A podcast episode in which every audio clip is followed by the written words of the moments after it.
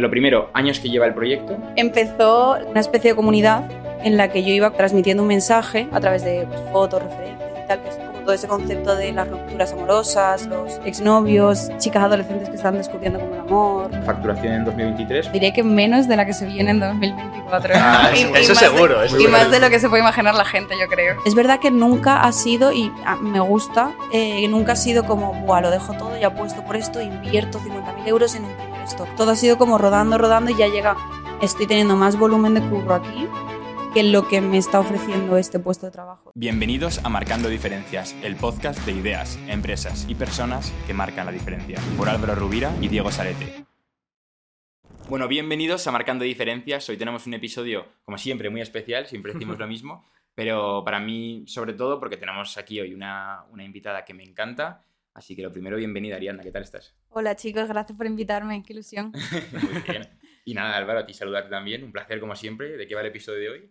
Bueno, la verdad que como tú comentabas, eh, una invitada muy especial. Me has hablado muchísimo de, de Ariadna y sobre todo, bueno, nos trae un proyectazo increíble que lo está petando eh, últimamente. Entonces vamos a intentar sacarte todo lo posible para que, que inspire a la mayor cantidad de gente. Entonces, bueno, la primera sección que, que hacemos siempre ya de primeras es la que llamamos para poner en contexto. Entonces te vamos a hacer rápidas preguntas para que la gente sepa un poco más sobre Handover, Sí. que Vale. es su Y empresa. creo que incluso para poner en contexto antes de todo, todo, todo al oyente, yo abro introducción de que este no va a ser un podcast de e-commerce, de gurús de marketing o lo que sea. Hoy hablamos con, con Ariana del, del tema que tú creo que eres la mejor, que es hacer marcas de forma natural, de forma que un poco transmita lo que para ti es tu, tu forma de ser. Y entonces yo creo que, es que alguien ya puede salirse, ¿no? Si quiere aquí hoy claves de técnicas, de métricas, pero simplemente me parecía un poco una introducción necesaria, ¿no? Porque es una marca igual diferente a lo que otros se pueden esperar. Sin duda. Y ahora sí que podemos empezar un poco la sección de, para poner en contexto, ¿no? Que, a ver, lo primero, años que lleva el proyecto. Pues es que es un poco relativo, ¿eh? Porque creo que lo bueno, supongo, eh, es que no empezó como, vale, mañana lo tengo todo listo y lo lanzo y este es mi proyecto que está encasillado, sino que empezó, eh, me puedo enrollar, ¿no? Sí. este es tu, tu Mi momento, vale. Empezó, las verdaderas como frikis de Hanover lo saben, eh, siendo como una especie de comunidad en la que yo iba transmitiendo un mensaje a través de pues, fotos, referencias y tal, que es como todo ese concepto de las rupturas amorosas, los exnovios, chicas adolescentes que están descubriendo como el amor. Entonces, eh, a raíz de ahí, yo lo que hacía era como comprar ropa de segunda mano, pero 10 prendas y usarlo para hacer fotos y contenido y contar pues todo esto que era lo que me divertía. Luego lo vendía en Vinted, pero no, es, no era como un negocio tampoco... Claro, claro. Entonces quería, siempre, lo, siempre me lo imaginaba como un avatar, o sea, no era yo, porque al final hacía fotos a otras chicas y, chicos y contexto y escenarios, digamos, pero me imaginaba que era, a Hanover era como un avatar de lo que representa una chica adolescente que está como descubriendo el amor y no sé. ¿Y cuándo adolescencia. empezaste a hacer esto? Esto es 2000... 2001, 2021. A 2021. Vale. Sí, algo así, 2000 2022. Joder. Vale, y bueno. transiciona hacia lo que hoy conocemos Claro. como handover. Claro, a partir de ahí empecé, incluía bastantes boxers, que lo que hice fue comprar como en, un, en Wallapop una tanda grande que vendía una chica, que cerró una mercería, y empecé como a subirlo y a la gente, Buah, me encanta la idea, yo es que no me atrevo, pero qué chulo, cómo mola, porque claro, se lo ha quitado a su exnovio, cómo mola. Entonces como que tiré por ahí, poco a poco con- conseguí un poco el dinero para hacer mi primera tirada, eligiendo yo las telas, haciéndolo como yo quería de verdad, y hasta el día de hoy. Y llegaste Y a... eso, eso claro, comenzó, perdón, el verano pasado. 2022 sería eso ya, ¿no? O... 23, no, 22. 23 este claro. año ya ha sido handover, 2022. handover. Porque, ¿cómo llegas, también para dar ese contexto a la gente, a elegir el producto que tú tienes? Porque también es peculiar, ¿no? O sea, cuando empiezas a lo mejor una marca de ropa, yo creo que a lo mejor el boxer no es a lo primero, o sea, no es lo primero que se te viene a la cabeza. ¿Cómo llegas a ese, a ese producto? No, sí, realmente por, porque empecé a incluirlo en lo que son estilismos y, o sea, yo misma lo usaba porque de verdad que los tenía de, mis exnovios y es una prenda que utilizaba como de ir, creo que voy siempre un poco así por la calle. Y, no, y empecé, vi sobre todo que la gente, el feedback de la gente era como, guau, nos mola. Y creo que también es súper importante escuchar lo que la gente le gusta y no imponer algo que tú quieres hacer. O sea, siempre, que, siempre que estés de acuerdo, pues ir como... Vale, y esto yo creo que además nos lleva a la siguiente mini pregunta, que es ¿cuál es la propuesta de valor de Handover? O sea, ¿qué es Handover hoy en día? ¿Qué vendes y para quién lo vendes? No lo sé, o sea, creo que lo guay es un poco el imaginario, todo, lo que toda chica puede aspirar, que es como, vale, quiero hacerlo, tengo ambiciones, quiero estudiar esto, quiero hacer esto, quiero tener este tipo de relaciones personales con parejas y tal. Y el boxer en sí lo representa. Entonces, la prenda mola, creo que además es bastante original, no, no existe mucho nada parecido, pero creo que sobre todo es el formar parte de eso. Y son, al fin y al cabo, para la gente que no esté escuchando, que igual no te conocía, son boxers como los que podría llevar un chico, ¿no? Que un poco es con los que podría llevar tu ex, que ahora los llevan chicas y además los llevan con outfits muy guays, de forma muy rompedora, ¿no? Con un poco... Sí. Eh, como, sí, expresándose, ¿no? A través de la marca. intentaremos dejar también aquí algunas fotos para que podáis ver. Sí, sí. Eh, Eso es. Em, eh, personas que hay detrás del proyecto, es decir, trabajadores, empleados. Pues mira, eh, desde en este último año, que ha sido cuando hemos crecido como increíblemente, eh, me ha costado muchísimo hacer equipo, ¿eh? Muchísimo, es una cosa que me ha costado. Además me cuesta delegar, pero bueno, en resumen, eh, ahora mismo somos 6, 8 personas. Porque acaban de entrar las chicas de contenido y tal. Buen número, ¿eh? Sí, joder. Ya, es ya, empiezan a ser volúmenes interesantes. estamos un poco preparando equipo para el año que viene, que se viene fuerte. Qué bueno. además haces muy bien una cosa que yo lo comento mucho, que eres muy lanzada con cuando algo funciona y cuando apuestas por ello, eh, de verdad vas con todo. Entonces luego hablaremos más de esta parte, ¿no? Pero que hay muchas personas que igual no estarían todavía ya apostando por meter equipo o algo así porque no porque tienen un poco todavía ese miedo, ¿no? Que también es lícito. Pero tú en cambio lo ves bastante decidido y eso está, eso está muy bien. Y te queríamos preguntar, facturación en 2023, por ubicar a las personas que nos escuchan un poco, aproximada. Vale. Eh, eh, cifra. O intervalo, lo que quieras, o pedidos, o lo que te apetezca. No, no me importa decir cifra, pero diré que menos de la que se viene en 2024. Ah, eso, seguro. y más de lo que se puede imaginar la gente, yo creo. Eh, han sido como 300.000. Qué bueno, qué bueno, qué bueno, qué bueno. Y después, top 3 famosos que han llevado Handover hasta la fecha. Pues de esta pregunta me, me gustaría destacar las, los top tres famosos que no se han puesto aún, que estoy muy enfadada porque los tienen. Bueno, es que la cagué un poco subiendo un TikTok explicando que le había mandado un paquete a Kendall Jenner y que no se los puso jamás, entonces ha sido como, ¿y cuándo se los va a poner? pero eh. Nos hemos reído porque nos has fastidiado una pregunta que tenemos para el final, pero no fastidiado, ¿eh? Pero porque luego íbamos a preguntar de más rollo coña. Eh, bueno, ¿quién es una persona que te gustaría que lleve Handover? Pero ah, pero eso, tengo otra, eso, tengo otra, respuesta. ¿eh? Vale, vale, me pues guárdatela, guárdatela. pero sí que es verdad que por terminar esta sección de por poner en contexto, Handover es una marca que has conseguido que la lleven muchísimas influencers, muchísimos famosos, de forma muy orgánica, porque no has sido tú a la puerta de nadie o pagando ni nada, simplemente. Total, total. ¿Cómo ha sido un poco esto? Increíble. O sea, eh, es que desde el principio, desde que salió el día 2 la marca, empezó los calzoncillos eh, se lo puso Rubilín de, en Estados Unidos y entonces lo petó, porque creo que también hay un punto de si esta chica lo valida, ya todos lo queremos, lo aceptamos y lo, lo damos por ok. Entonces, desde entonces, pues se lo ha puesto Iris Lau, eh, Héctor Bellerín, eh, Suárez, que me encanta. O sea, sobre todo, la verdad es que tengo bastante el objetivo en gente de fuera porque me parece que de verdad influyen y representan cosas. Pero... Luego hablaremos de esa parte también nacional, internacional, que también hay mucha relevancia. ¿Y cómo lo has llegado tú a, fomentar? es decir, ¿has incentivado en algún caso gracias a tener el contacto con ese tipo de personas? ¿O literalmente es porque a esas personas les gustaba el producto? Literal, porque les gustaba. Además, creo que es guay tener una relación orgánica con la gente. Que la, me encantaría regalarte esto y si te encaja, te gusta, te tal. Y, ellas mismas es como, wow. Eres consciente de que eso hay muchísimas marcas que se pelearían por tener esta atención tanto de influencers, de que lo llevan de forma tan orgánica. O sea, ya, lo has pues, conseguido súper... Te prometo que en mi cabeza era como, no sé, si esta gente lo está haciendo así, pues igual yo puedo con un producto que además mola y es especial. Creo que puede funcionar, ¿sabes? Ya, ya, ya. Qué bueno. Yo te quería preguntar, que creo que también es importante, un pelín de tu historia personal hasta que llegas a Handover en el sentido de eh, ahora tienes esta marca, tienes un equipo, ¿cómo ha sido el camino? ¿Por dónde empiezas? Pues bueno, estudié diseño de interiores, eh, trabajé así en varios sitios como lo típico cuando sales de la carrera, pero estaba trabajando en un sitio de diseño gráfico, lonas, publicidad, entonces hacía como un poco para eventos, organizaba eventos y tal. O sea, que estaba guay, pero era como, quiero hacer, quiero contar algo más, ¿sabes? Me gustan las redes sociales, me gusta hacer fotos, me gustan los estilismos, me gusta como la dirección creativa en general. Entonces, es verdad que lo tenía un poco como hobby cuando empecé y un poco como portfolio de, bueno, pues voy haciendo esto y nunca se sabe si mola. Ahí la si parte de comunidad, ¿no? Eh, Sí. de- Sí, Sí, mano, de una, pues una cuenta que se llama Hanover, que empezó llamándose Over and Over. Y ir subiendo como contenido, fotos, me, ¿sabes? Y ya llega un punto en el que dejas de trabajar en estos trabajos tal Sí. para centrarte 100% en Sí.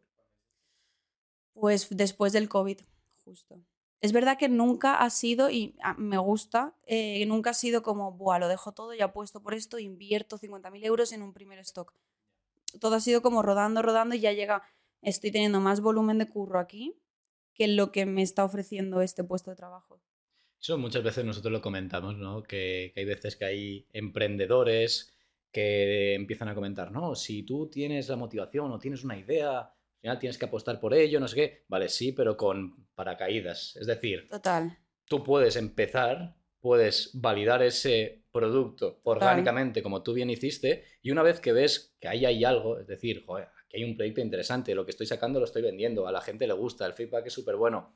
Una vez que ya ves que hay algo, te lanzas a la piscina, pero una vez que sabes que hay agua, yo creo que ese es un punto bastante guay a Total. tener Creo que también lo guay, lo guay de Handover y de tu caso es que has aplicado lo que seguramente está escrito en miles de Sí. libros de marketing, Ya. de cómo hacer las cosas de una forma súper natural sin tú preocuparte si eso se llamase Lean Startup o método tal. O sea, Ya. tú has hecho las cosas como te ha salido. Te diré que estoy un poco orgullosa de eso, ¿eh? Me sí, hace no, como no, ilusión. total. Es que No, de- deberías, sí, sí. Porque creo que es, es que como creo que es una cosa que no estaba planificada, luego lo miras con perspectiva y dices, ¡buah, claro, qué guay! em, Tendría, tenía sentido que yo hiciera esto porque ahora el resultado es como, No, no, Claro. por ejemplo, literal. como, como lo de las influencers, de, claro, qué guay.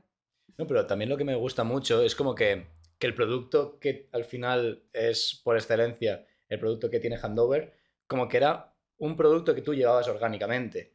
O sea, el poder también enlazar tu vida personal Claro, con... claro. Es que de todas formas No creo, sé, que no, creo que no hay ¿eh? otra forma de hacerlo, el crear una marca y no contar algo que sea de verdad tu punto de vista. Y además, si lo intentas falsear, o sea, si yo intento copiar el estilo de alguien que veo en Instagram y me gusta, es muy difícil porque mi vida diaria es otra distinta, en otro escenario y en otro contexto. Pero incluso siendo Madrid, o sea, aunque alguien quisiera hacer una marca de calzoncillos en Madrid, sería diferente.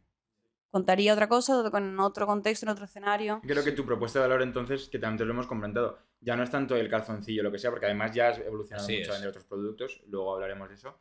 Tú lo que vendes es el estilo de vida de una chica handover, ¿no? Que es como tú has entendido Sí, que tienes que imagen. Sí. expresarte. Sí, Eso me parece que es un intangible increíble. Sin duda, es, lo comentábamos fuera de cámaras que estamos diciendo como opción, ¿no? De que otras marcas puedan como replicar el producto que tú tienes y demás. Pero llega un punto en el que eso es insignificante, que a lo mejor un Inditex de turno coja y te haga ese mismo producto, porque al final quien te está comprando a ti no está solo comprando ese producto, está comprando una imagen de marca, está Sí. comprando una filosofía, Totalmente. una forma de, de entender y vivir las cosas. Entonces, el poder haber creado ese movimiento es una cosa a la que yo creo que aspira cualquier persona que empieza con una marca Y no y es muy complicado Ya, llegar. pero es que yo creo que si me lo hubiera puesto como propósito no lo hubiera Pero- hecho, ¿no?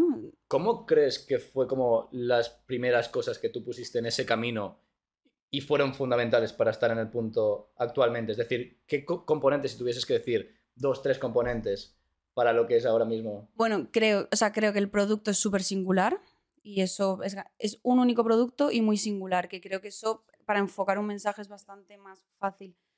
Luego creo también que el momento post-COVID, sin quitarme mérito, el momento post- post-COVID ayudó bastante a que la gente dijera, Buah, es que me da igual todo, si me tengo-".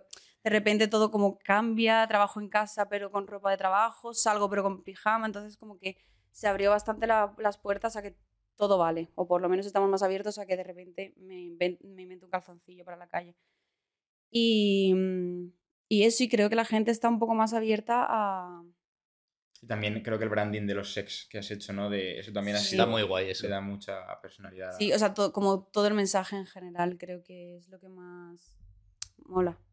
Y, y una pregunta, em, ¿tú empezaste realmente con el proyecto con el COVID? o sea, quiero decir, ¿estabas eh, en la cuarentena y ya estabas haciéndolo o lo empezaste antes del COVID? No, empezó antes, yo creo. No, no me acuerdo exactamente las fechas de COVID, pero empezó antes.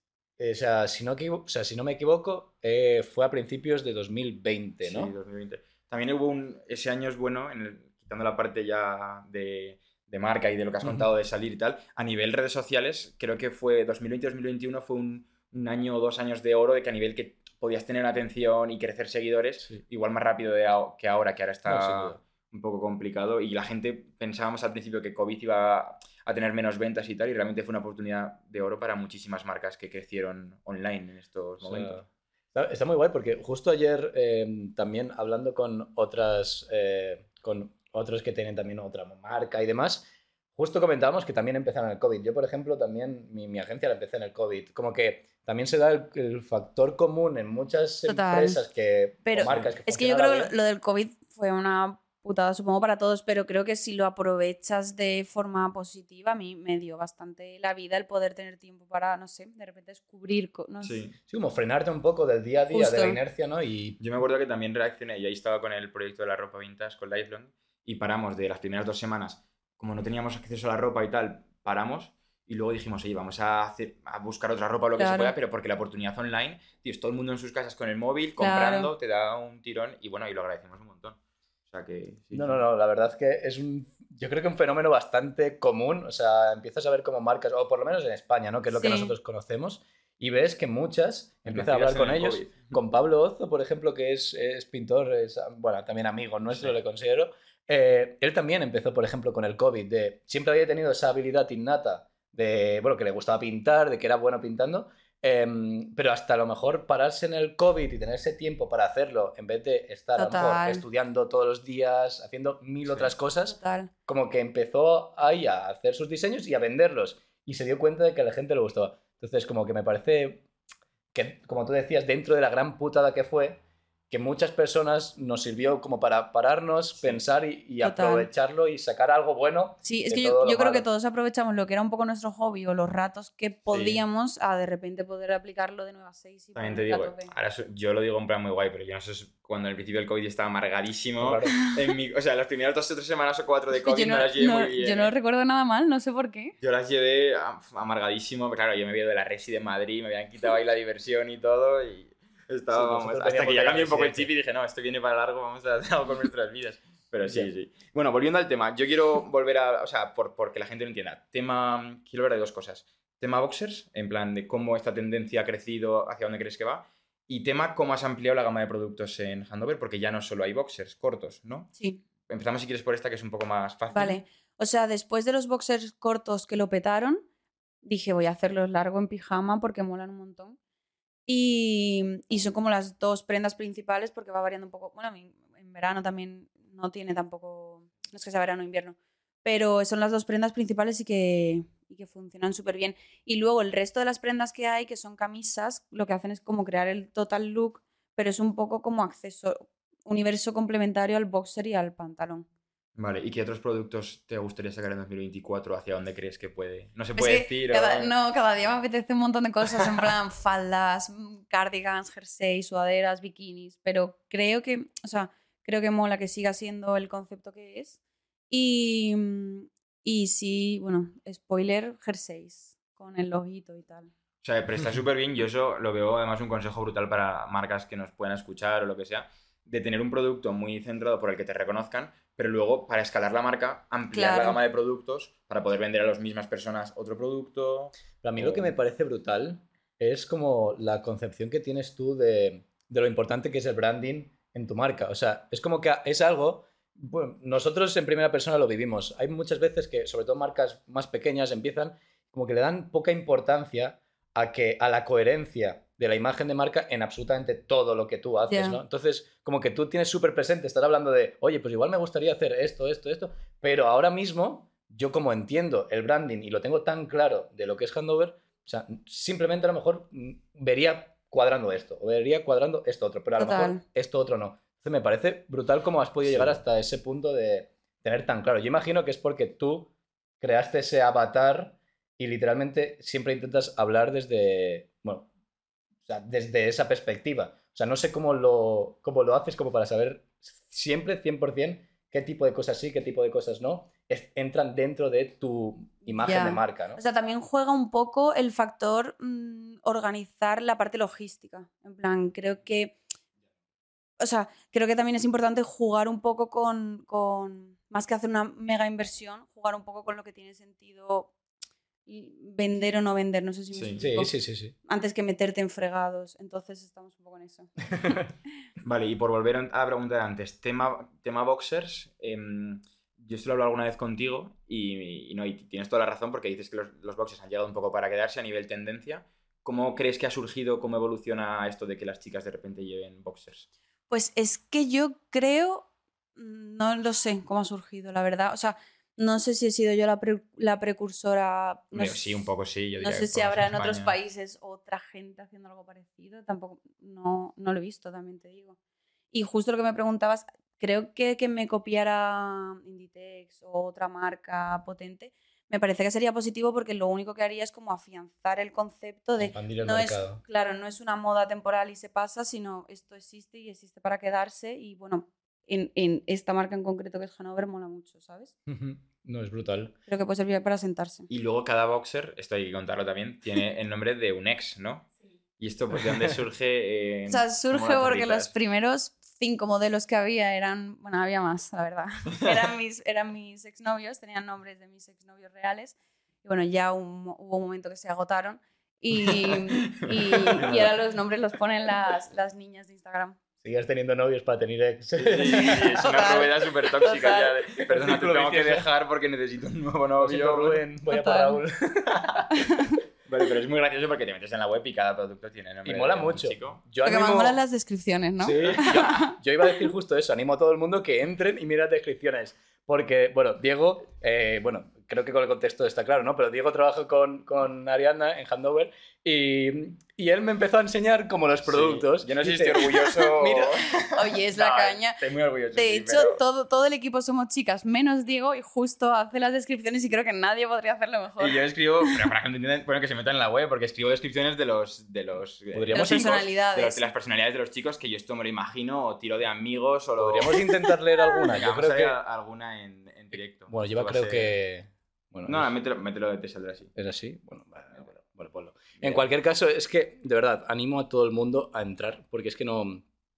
O sea, es, es alucinante. A ver, vamos o sea, Es, es película. O sea, es... Eh, vamos a mirar alguno de estos. Eh, Andrés, por ejemplo. Eh, a ver. La descripción del modelo Andrés. Ex-boyfriend Andrés. Toma, eso te, lo dejo que lo leas tú, ¿eh, Arianda? Vamos. Que sí, no. Hombre, tú eres la voz de... Sí. Andrés, es el chico listo que conociste de Erasmus guapo, cocina bien y es buen chico. Tantas cosas buenas que te hizo pensar que tendría alguna peculiaridad rara, así que lo dejaste en cuanto le entró la paranoia. es que me parecen realmente súper gracioso porque esto lo hablamos en su momento, ya sí que me meto un pelín en el mundo e-commerce, de oye, cómo retener más la atención de las personas en la web, de que la web no simplemente fuese el material del producto o algo y que, bueno, lo que estamos contando de trasladar el imaginero de la marca a detalles como la página de producto, que parece que es un, no sé, algo un poco más aburrido. Y creo que ha quedado muy guay. Lo que pasa es que ahora yo tengo que inventarme descripciones de chicos. Cada vez que hay un, drop de 20 productos, vamos, ahí sí que sé que tengo que hacer igual libreta y... Puedes ir tirando de chat GPT en plan. No, Estos son todos los ejemplos. No, no, son los real. Sentimientos. exacto. Si no me iré, pero diré. pero eso tiene que ser. No, pero es muy gracioso. Es brutal, ¿no? Por, por, el hecho que tú decías. Eh, a nivel funcional, ¿no? De que entre una persona en la web, o sea, que empieza a ver mil productos. O sea, igual el color este no me gusta, pero ya simplemente por ver qué pone en Raúl, te entras, miras qué, cuál es la descripción sobre Raúl y empiezas a, como, yo creo que es empatizar un poco también, decir, oye, es que la comunicación de esta marca es, muy disruptiva, o sea, no te va a ver, no vas, yo por lo menos no encuentro muchísimas marcas que hagan algo parecido, ¿no? Que le den una vuelta Sí, yo creo que es lo que hay que hacer. Si tu marca tiene un mensaje así, pues cuéntalo en todos los lados. En cualquier caso, pasando un pelín a otro tema, eh, sí que me gusta mucho eh, componente internacional que tiene Handover. Entonces, para entender un poco la diferencia entre el nacional y el internacional, más o menos, ¿cuál es la importancia que tiene ahora mismo un mercado, bueno, todo lo que es mercado no España en Handover? Incluso si... Todo. Sí. Todo. O sea, 90 y... Todo, no solamente por las ventas explícitas, sino por el imaginario que hacen marca muchísimo la diferencia así fuera solo como español. O sea, y el principal mercado, bueno, principales mercados que, que tenéis. Estados Unidos y España. Reino Vale. Unido también. Bueno, Reino Unido, sí, Francia. Francia. Que Estados Unidos es, es muy heavy, la verdad. Y bueno, yo esto es como sí que miro yo el Shopify desde dentro, más o menos, te diría que un 80-20 o 75-25 Ah, bueno. de internacional y España. Que es una barbaridad para una marca que siempre ha comunicado en España y tal, pero es que Sí. como orgánicamente ha crecido tanto... No, y es heavy ah, también para que la gente pueda dimensionar, o sea, que orgánicamente tú desde, bueno, Madrid o España en general llegues a Estados Unidos para tener un porcentaje de 80-20 de, bueno, mercados extranjeros a España, o sea, es, es brutal. O sea, porque si hubieses empezado eh, desde el principio metiendo a lo mejor anuncios y metes geolocalizados porque tienes clarísimo qué es el mercado que tiene que ser, etcétera, joder, pues Pero aún se entiende, pero literalmente no es el camino Esta normal. marca es Ya. learn by doing y ir haciendo. Ya. Y quiero que también cuentes, perdona, el- lo de lo que ha pasado estos días, porque me parece que es muy, Jolín, es muy interesante para cualquiera que conozca tu marca. El hecho de que el contenido Es muy tan loco. orgánico Pero es que es- súper guay lo de que sea orgánico y que todo eso funcione, porque se lo ponen, en- nos empezaron a entrar ventas, ventas y todos, ¿qué está pasando? No entiendo nada. Y es como un grupo de chicas de, es que no sé exactamente dónde son, ¿No es, ¿es Estados Unidos? Creo que sí, ¿no?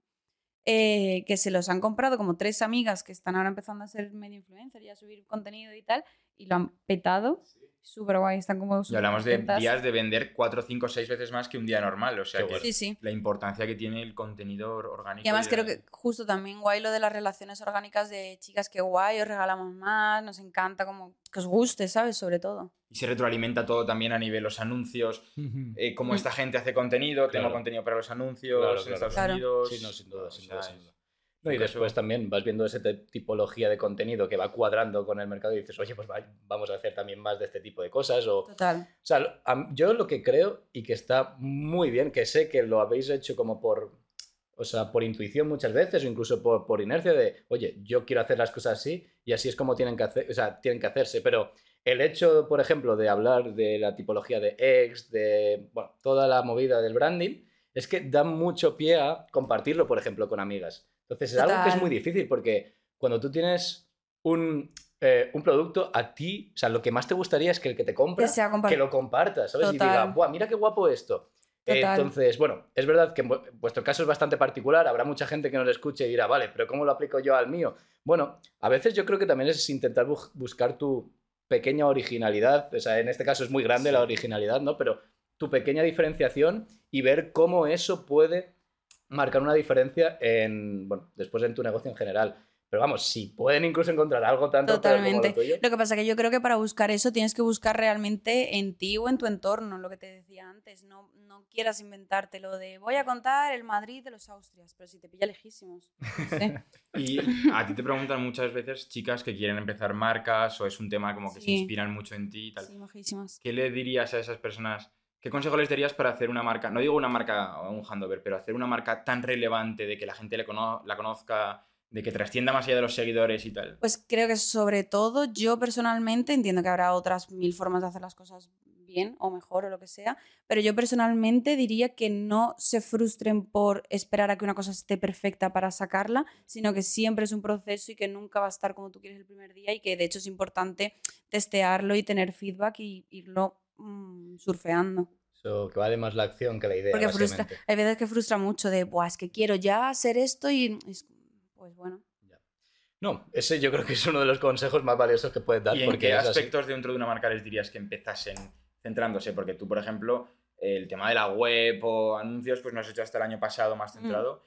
¿Con qué les recomendarías empezar? Yo es que empezaría, eh, ya te digo también por mi trayectoria, supongo, en un producto o un concepto de producto, enfocarlo, que sirva para enfocarlo, no mil variaciones de mil cosas, porque eso te permite incluso el branding reforzar y reforzar y... y- Claro, O sea, primero foco en producto, que Sí. sea un producto que le guste al mercado. O, o sea, con producto... te me- re- Exacto, se refiere a producto, bueno, digo Ah, tú, es que no sé como explicarlo. concepto de producto, Claro, que tenga un claro. encaje, Sí, que sí, tenga sí, un sí. branding. Claro, por ejemplo, no lo sé, café de especialidad o fundas del móvil. Sí, no, sí, a la tipología del producto. Justo. Sí, sí, sí. Que sea un producto que tiene sentido. Justo. O sea, y que puede tener ahí una demanda. Sí, encontrar ahí un balance guste a la de gente. expresarte con ese producto, que tenga un branding. Claro, Porque hay mucha gente que se dedica hoy en día a intentar de descubrir el siguiente producto ganador de China para traerlo y vender. Sí. Sí, esos Ya. son negocios que, bueno, pues muy bien. No, o dinero, gente que empieza haciendo sudaderas y muy chulas las fotos o muy tal, pero creo que el producto también tiene que ser algo que digas, "Buah, lo- El mensaje, ¿no? Del, Claro. de la Ya. marca.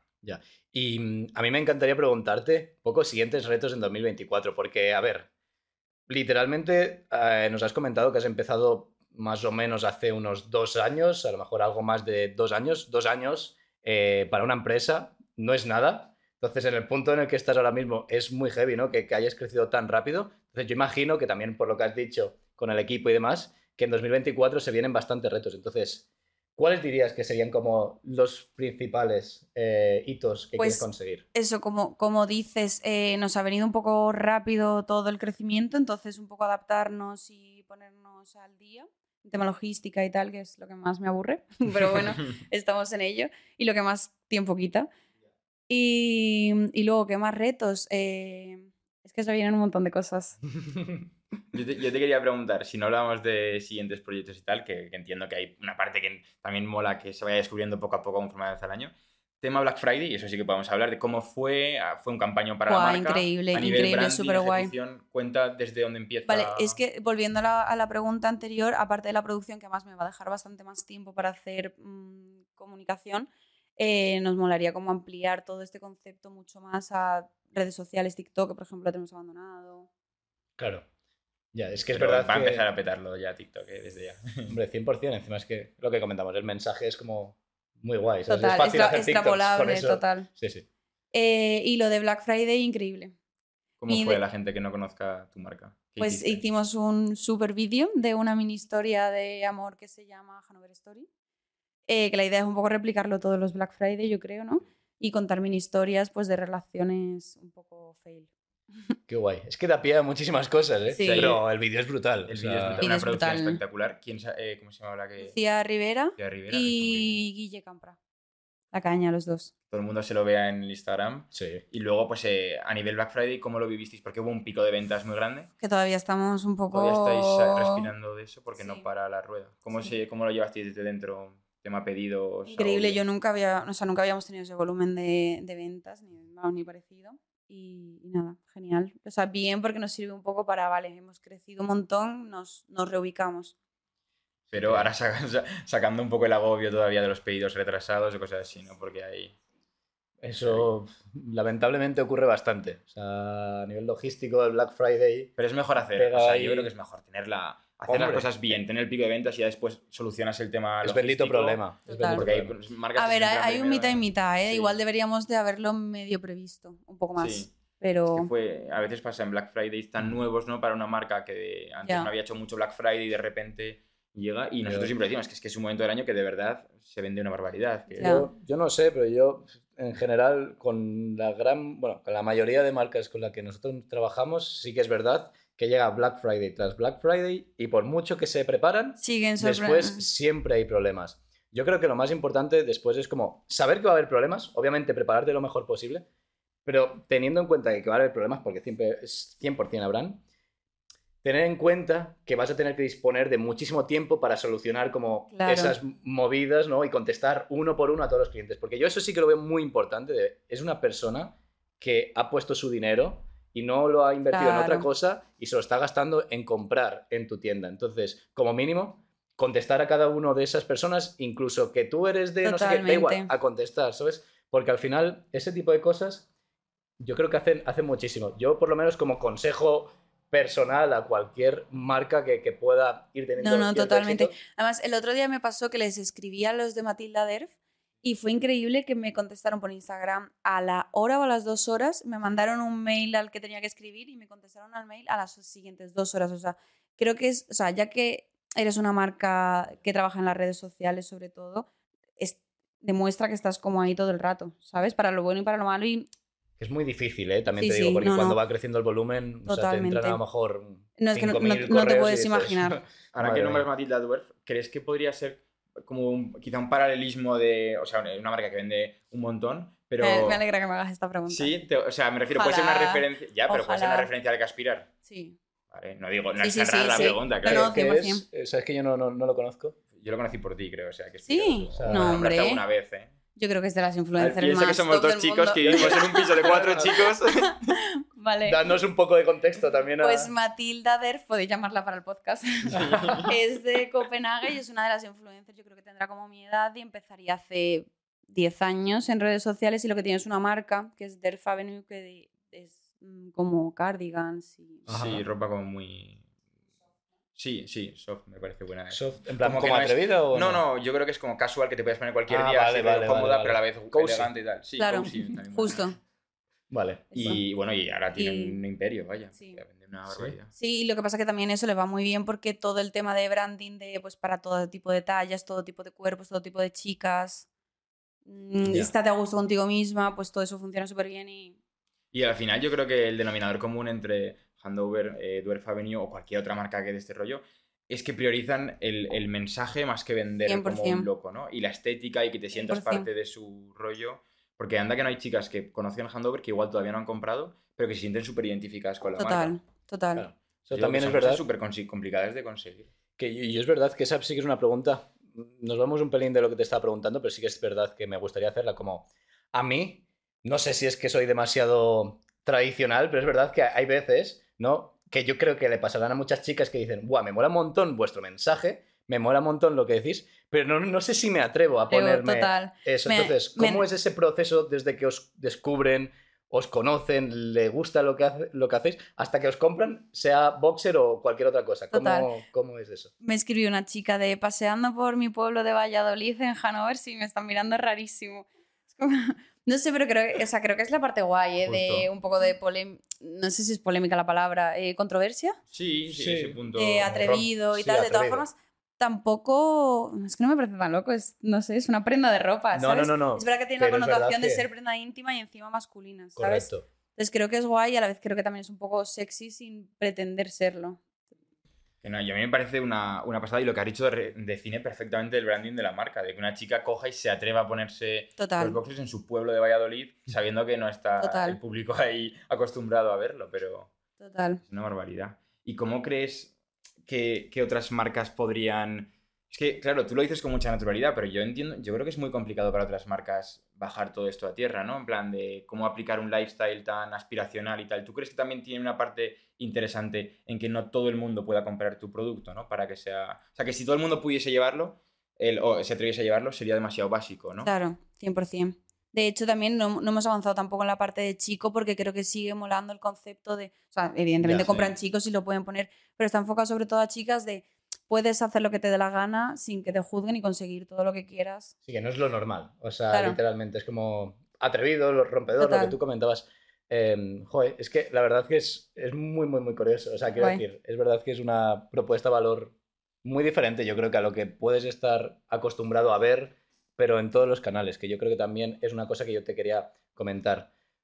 A alguien que nos escucha y después le guste mucho el contenido que hacéis, por ejemplo, en Handover, ¿podrías a lo mejor comentarnos cómo es esa creación de contenido? O sea, cómo tú la intentas estructurar, es decir, oye, pues me llega contenido de influencers o gente que sé que, que lleva bien mi producto, cómo lo estructuráis vosotros también internamente para hacer shootings o lo que sea, cómo lo haces para que después tengas todo lo necesario para que en redes sociales eh, comuniques como tienes que comunicar. Pues la respuesta es fatal. O sea, el resultado es como increíble, pero no hay organización, no hay planificación. Has- Hasta ahora ha sido un poco como yo he ido surgiendo o me he ido apeteciendo contar orgánicamente, pero es verdad que ahora ya por el volumen que hay, porque tengo que hacer otras cosas, eh, hay que planificarlo, organizarlo, estructurando. Me está costando un poco delegarlo, ¿eh? Porque ¿Y cómo lo has hecho tú orgánicamente para tener ese tipo de contenido? pues con, yo creo que contando literalmente la realidad de lo que estaba pasando. O sea, es que me parece heavy, ¿eh? Sí, pero porque es tan natural que es lo que hablábamos. Yo creo que las marcas evolucionan. Todo el mundo quiere saber lo- la parte natural de la marca, quién está detrás, que no te hagan algo súper estético. Es que yo creo que si con algo empatizas es justo con que te estén contando lo que está pasando, como si hablaras con una amiga de, Buah, es que me ha pasado esto y mañana al día siguiente ya lo he resuelto. Ya. No, sí, es justo lo que comentábamos en el anterior episodio, un poco que va todo hacia esa humanización, esa... Pues bueno, que la marca, detrás de las marcas hay personas y que te puedan hablar esas personas directamente, yo creo que... Y yo tengo, tengo una pregunta, rollo ex tóxico. Plan, ¿Crees que, o sea, te da miedo el hecho de que al final es muy difícil delegar a otras personas la creación de contenido o la comunicación porque es muy específica de tu modo de vida? ¿Crees que eso puede ser un problema de cara a escalar la marca? ¿O crees que vas a poder...? Ya, estoy un poco ahí, ¿eh? O sea, creo que sí que hay un paso de ceder parte del trabajo a otras personas, que además que tengan seguramente más conocimientos que yo, técnicos, pero creo que no me quitaría nunca de estar súper encima de eso, que sea el 50% de mi trabajo, porque es lo que, me, lo que me gusta y lo que creo que funciona. El, lo que eres muy bueno. Lo que quiero contar, sí. Qué pasada. Vale, y tema, cambiando un pelín de tema, eh, tiendas físicas. Si en algún momento llegase alguna eh, estándar, ¿dónde te gustaría abrirla? Pues, o sea, no soy muy fan de las tiendas. os diré que además soy poco compradora en general, ¿eh? Y no soy muy fan de las tiendas físicas. No sé si funcionan o no, no lo he valorado. Pero sí es verdad que me lo piden un montón, ¿eh? Y cuando hacemos pop-ups y tal, funciona súper bien. Y yo creo que, o sea, mm, te diría que en Madrid por, por lo que me pilla más cerca, pero la verdad es que tendría bastante sentido en Estados Unidos, concretamente en Nueva York. Toma ya. El, alquiler ahí tiene que ser curioso. Claro, está genial. no, pero yo creo que, está, que tiene sentido eh, en plan, escalar un poco primero con algo que esté más cerca, de tener que poder ir tú a la tienda y tal. Yo no tengo ni idea de si las tiendas físicas son. O sea, no tenemos los datos y son mucho más rentables. Hombre, a ver, sabemos un poco que sí por algunas que conocemos. Pero yo creo que una de Handover sería muy rentable, ¿no? O sea, también o sea, quiero decir, tampoco hace falta ser Einstein para decir lo, siguiente, que es, es un producto que tiene un mercado, es decir, que a la gente le gusta. O sea, si online se vende, o sea, tú lo llevas a un mercado, en este caso, por ejemplo, Nueva York, que seguramente que tendré muchas ventas de allí, oye, ¿por qué no va a funcionar? Seguro que funcionaría, yo creo que sí. No, porque hay mucha gente que dice lo de que es una moda y que se va a acabar. Bueno, mucha gente, mi padre. pero sí, un poco en plan y cuando se acabe. Pero yo creo que más allá de lo de los boxers, es un poco un estilo de forma de vestir y podría ser perfectamente un armario de cierto tipo de chica, igual que lo puede ser un iclo para cierto tipo de personas, ¿sabes? Claro, yo creo que la ventaja, que es lo que hemos dicho, que tú no al final el boxer es el vehículo con el que aspiran a ser como tú o lo que has transmitido, pero si no hubiese boxers, evolucionaría otra cosa. Claro. Bueno, y de hecho el pantalón largo ya se aleja un poco del boxer porque un pantalón largo es un pantalón largo y es el bestseller de invierno en general, ¿no? Y, joder, sí que es cierto que, que al final personas como tú que, que, lleváis ya eso como, como innato, es decir, que tú eres la primera que llevas ese tipo de producto en tu día a día, o sea, después cuando llegue otra tendencia serás como la primera que, se, que lleve, por ejemplo, esa tendencia. Entonces, seguramente si encaja con lo que tú tienes, o sea, con tu imagen de marca, seguramente lo, lo llevarás a tu marca. Entonces, igual no es el boxer, pero después será X o Y que será tendencia también, seguramente. Pero vamos, en cualquier caso, yo creo que el boxer, o sea, ¿por qué no? Eso es verdad, eso es una cosa que creo que se me da bastante bien, es como ver tendencias eh, y aplicarlas. A lo lejos, no sé, sí. Tú cuando ves como líderes, bueno, líderes del mercado, como, como marcas que van, que son más o menos líderes dentro de su sector, ya no, no hace falta pensar en un Zara. Me refiero a, por ejemplo, estoy pensando ahora mismo, se me viene a la cabeza, pues, Scoofers, que son clientes míos, pero sí que es verdad que tú ves dices, joder, igual las sudaderas oversize se quedan atrás. Pues después, por otro lado, tú piensas y dices, joder, pero ese tipo de personas literalmente son las primeras que sí que intentan traer tendencias que pueden tener sentido cada vez que, bueno, en cada momento antes que el resto, ¿sabes? Antes que la masa. Entonces, si tú eres capaz de identificar porque tú eres así, esas tendencias antes que el resto, la vas a llevar, la vas a llevar a tu marca y después obviamente serán, bueno, eh, empezarán a entrar early adopters que, que, les gusta ese producto porque también son como tú de llevar esas tendencias al principio y cuando llegue un poco más a la masa, pues empezará a haber muchísimas ventas. Yo creo que sin duda, eh, como comentamos, o sea, Handover no es los boxes, Handover es un poco, bueno, el lifestyle que, que, que tú comunicas y un poco la, la imagen que tú, que tú haces ver con, con, la empresa. En cualquier caso, a mí me gustaría unir con objetivos por cumplir, porque yo creo que dijiste uno de la tienda, a lo mejor en Nueva York, podría, podríamos decir que podría ser incluso un objetivo por cumplir. ¿Qué otros objetivos por cumplir te quedarían con, con Handover? Pues el principal es que Camille Cherrier se, se ponga un Hanover, que es una influencer de, creo que es de París, bueno, no sé si vive París o Londres, y ese sería como el objetivo, me haría muchísima ilusión. Además, es verdad que lo voy contando siempre en redes sociales, en plan, voy a ser este año el que se ponga Camille Entonces la gente está también como expectante de a ver si pasa. Seguro que escucha este podcast 100% y se lo pondrá. Ojalá. un tema que quería, bueno, no sé si tienes algún objetivo más que no... no, no, lo sé. Si no, eh, feel free de decirlo en medio de... o sea, seguir vendiendo, triplicarlo por poder seguir avanzando. Claro. Y yo te quería, quería hablar, antes de pasar a la ronda de preguntas rápidas, que tenemos ahora una pequeña sección, un tema que me da curiosidad, que lo conozco un poco de dentro, pero quiero que lo cuentes, y es que al final alguien se mete en tu web y tienes muchísimo catálogo, o sea, un producto muy variado, pero a la vez es un, hasta ahora ha sido mucho pre-order. ¿Cómo funciona la producción en Handover para que hayas sido capaz de sacar tanto producto? ¿Cómo lo has hecho? Pues es que, o sea, yo me divierto muchísimo sacando prendas nuevas y combinando telas y tal. Entonces, claro, tú haces un prototipo y, y genial, y lo pones en la web, pero claro, luego se vende ese prototipo muchísimo, entonces tienes que eh, alcanzar la demanda.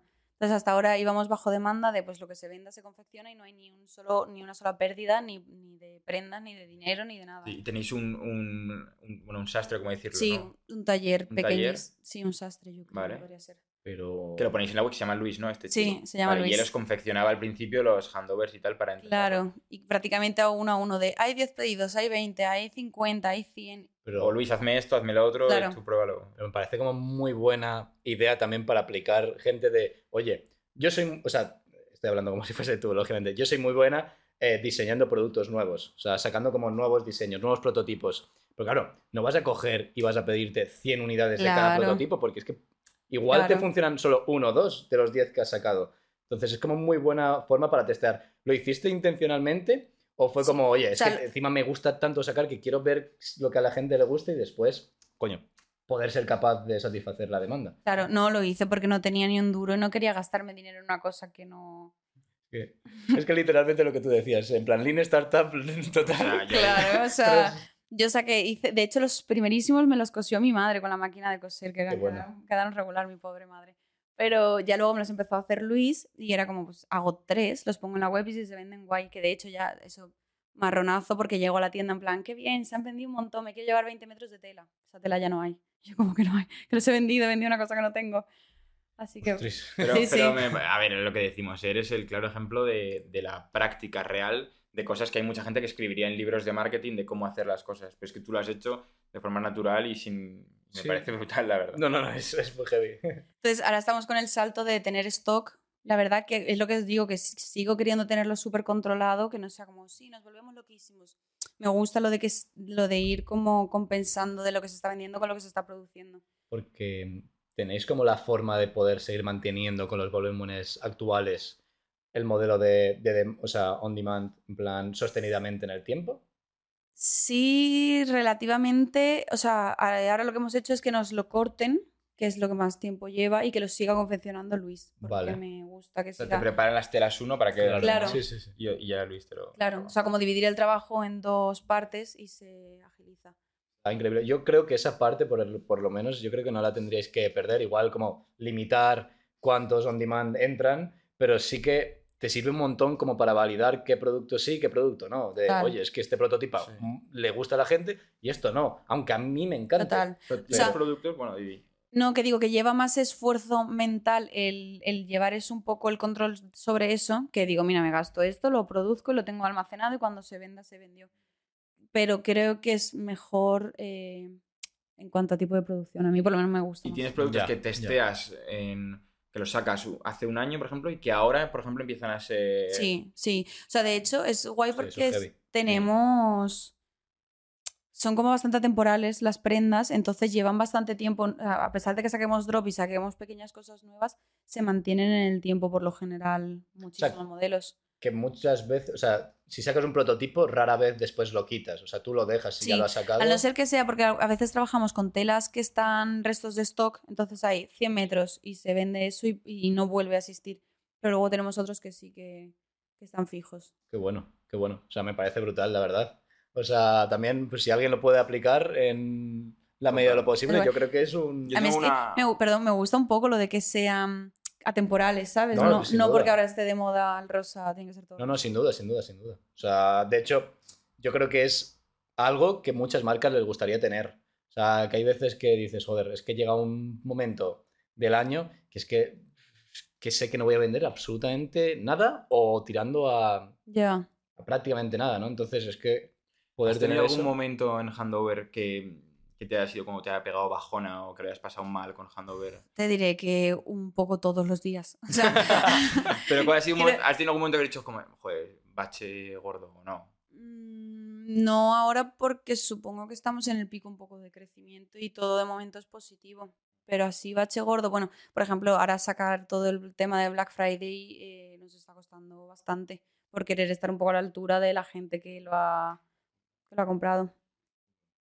Pues oye, caso- pasamos... sí, sí. Pasamos a preguntas rápidas. Sí, esto hacemos ya es una la- pequeña ronda de preguntas Vale. de una palabra o una frasecilla y la respondes en una palabra. Qué divertido, vale. Eso es, esto ya la parte final del podcast y es eso. O sea, lo primero que te- eh, se te venga a la cabeza, nos dices. Bueno, ya te hemos preguntado esto, pero por, por remarcar, yo creo que está bastante clara la pregunta, pero en cualquier caso, un famoso que te gustaría que llevase Handover.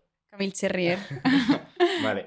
Esta es muy pregunta TikTok, guay, es que está muy de moda. Contacto más famoso que tienes en el móvil. Uf. Héctor Bellerín, supongo. Joder, viene, ¿eh? Bastante famoso. Supongo, vamos. Hombre, no tengo Irislau, que molaría más. Pero vamos. Em, handover. Uf. Eh... Ah, qué mal. Eh... Vamos a pillar un poco, ¿eh? A veces, ¿eh? Boxer. no, no sé. eh, ambición, creo. Aspira- Bueno. aspiracional, algo Sí. así. Vale. sí, Me sí, gustan. sí. Te compro las tres. Yo creo que las tres resumen. Vale. No em, estudiar diseño de interiores. Eh, ¿Cuál es la palabra? Espera. Te dejaríamos dos. ¿eh? Si es una frase también. Mm, como pilar. ¿Cómo se llaman los pilares? Eh, Como. Cimiento. o Sí. Cimientos. Vale. Vale. Perdón, no soy No, muy no. ágil mental, ¿vale? Encima, vamos a dar contexto. pero Te hemos pasado un pequeño eh, guion de lo que va a ser el episodio y esta parte no la pasamos. Que es quizá la que más requeriría leer un poco. Esta- No, hombre, creo que mola así. Esto va a pegar. Claro, claro. Luego, luego me cortáis la parte No, No, para nada. Aquí transparencia. Em, Diego Salete. Máquina. Diego Web. Ellos me conocen Total. como Diego Web. Es- Web. ¿Ese quién es? Diego Web. Ah, sí, guay. Eh, una colaboración soñada con una marca, porque ya hemos hablado de influencers. Eh, yo creo que con eh, With Jim, por ejemplo, me molaría mucho. ¿Y esta, dónde, cuál es? ¿Qué marca Estados es esta? Unidos. Es que nos, nos falla. Pero estoy pensando alguna así que me haga recursos. más ilusión. Mm. Ah, bueno, Bimba y Lola, muchísimo. Yaquemus me pega también. Dios. Le voy a escribir a ver qué me Yo dice. opino también. Yo opino, vamos, como. ¿Y mm, un invitado viable para marcando diferencias? O sea, viable digo porque. Una persona contexto, que traerías. Que diga Matilda Derf, ¿no? Sí, es Correcto. Eh, qué guay. Eh, eh, eh. Pues alguna, alguna influ sí que mole, ¿no?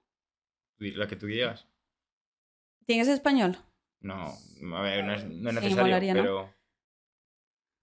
La pija la kinky, que haya como, como- como- como competición de podcast. La piegue la kinky creo que, vamos, para muchas personas rompería totalmente. Sería como enfrentar a dos mundos de podcast, Total, ¿no? Si nos total. engloban en que, es- podcast que explote de repente, sí, ¿no? sí. ¿Alguna vez visto- Mirándonos visto- fatal, sin hablar. Pero son un ejemplo de éxito de podcast. Vamos, Vamos, son unos cracks espectaculares. Sí, la sí. Pues. Vale, yo tengo una última. Marcando diferencias, que es en nuestro podcast, Mm. en una palabra. Eh, bastante interesante. Bien, me gusta, me gusta. Pues oye, yo creo que ha sido un episodio muy guay porque tu historia es es súper curiosa. Yo creo que porque muchas personas intentan, para mí, empezar las casas por el tejado y hablar de métricas, hablar de tal, y tú hablas, pues yo creo que con el corazón, con la transparencia de un proyecto que, con el que te expresas Eso es. y es el mayor consejo que puedes dar a Totalmente. cualquiera. O sea que, Arianda, un placer. Pues muchísimas aquí. gracias, Muchas chicos. gracias Qué guay. Nada, y nos vemos. Chao, chao. Chao, Chao. chao.